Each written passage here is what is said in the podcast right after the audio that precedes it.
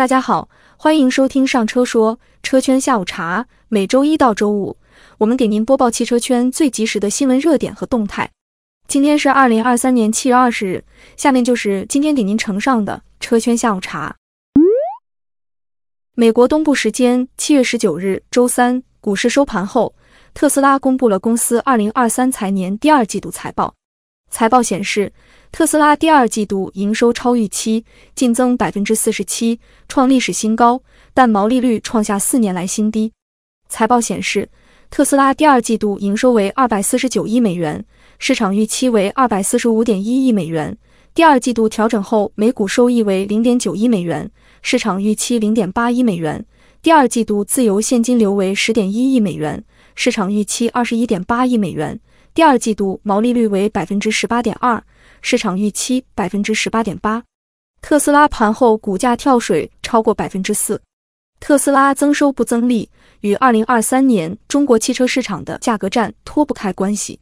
特斯拉在一份股东报告中解释说，第二季度利润率较低的原因是其所销售的汽车平均销售价格下降，以及电池生产成本增加等因素。由于拥有较高的毛利率，特斯拉于二零二三年年初在竞争激烈的中国汽车市场率先发难，通过降价让利消费者的形式挤压竞争对手，掀起了价格战。需要注意的是，尽管降价导致特斯拉的毛利率创下四年来新低，但在汽车企业中，特斯拉的毛利率依然处于佼佼者地位。这就意味着特斯拉依然有降价的空间，可能会给其他车企带来更大的竞争压力。七月十八日，理想汽车 CEO 李想发文称，本月前两周交付量和上险量相差二百多辆。经调查后发现，这部分汽车被私人平行出口到中亚和中东等地区。不过，理想本人表示，二零二五年之前，理想汽车不会进军海外市场，会集中全部资源完成二零二五年的目标。值得注意的是，就在理想发生的第二天，即七月十九日。商务部副部长郭婷婷在二零二三年上半年商务工作及运行情况发布会上表示，在外贸方面将研究支持新能源汽车开拓国际市场等务实举措。在政策的支持下，进军海外市场能帮助中国车企扩大市场份额并增加收入，这是一个很好的机会。但是也要考虑到海外市场的竞争和法规环境，以及如何在新市场上建立品牌和销售网络等问题。对于新势力车企来说，这些问题可能会带来更大的挑战。在海外从零开始建立销售网络和品牌知名度，可能需要大量的时间和资金，还要考虑如何适应不同的市场和法规环境，以及如何与当地的竞争对手竞争。这对于市场基盘并不稳固且仍处于亏损状态的新势力车企并不友好。二零二一年，理想汽车前 CEO 沈亚楠曾表示。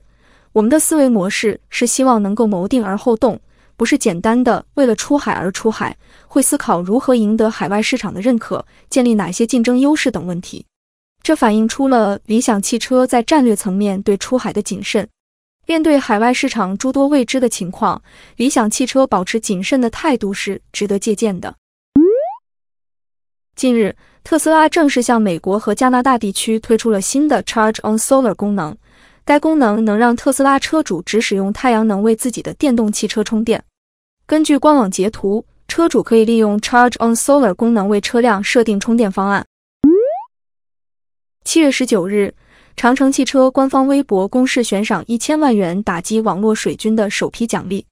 今年三月，长城汽车宣布悬赏一千万元打击网络水军。长城汽车表示，截至七月十四日。公司已收到网友举报线索近千条，并且部分网络水军恶意抹黑行为已进入司法诉讼程序。七月十九日，国家市场监督管理总局发布召回公告，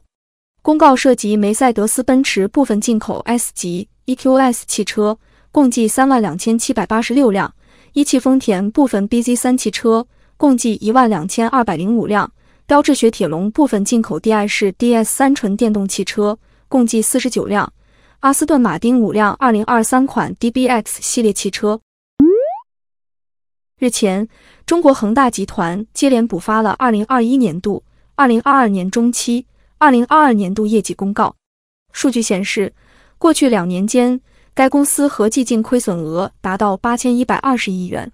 同时，恒大新能源汽车集团有限公司官宣，将于二零二三年七月二十六日召开董事会，届时将审议并批准该公司及附属公司的三份财务业绩公告。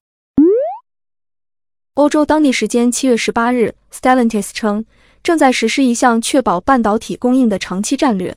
其中包括到二零三零年完成价值一百亿欧元（约八百零八亿元人民币）的交易，以及生产自己的微芯片。这些交易将在其电动汽车平台和人工智能软件中发挥关键作用。工商注册信息显示，近日商飞时代航空有限公司成立，注册资本为六亿元，经营范围包含民用航空器零部件设计和生产、民用航空器生产等。股权穿透结构图显示。该公司由宁德时代新能源科技股份有限公司、中国商用飞机有限责任公司、上海交大企业发展集团有限公司共同持股。在今年四月举办的上海车展上，宁德时代发布了凝聚态电池技术，相比其他类型的锂电池，具有更高的能量密度。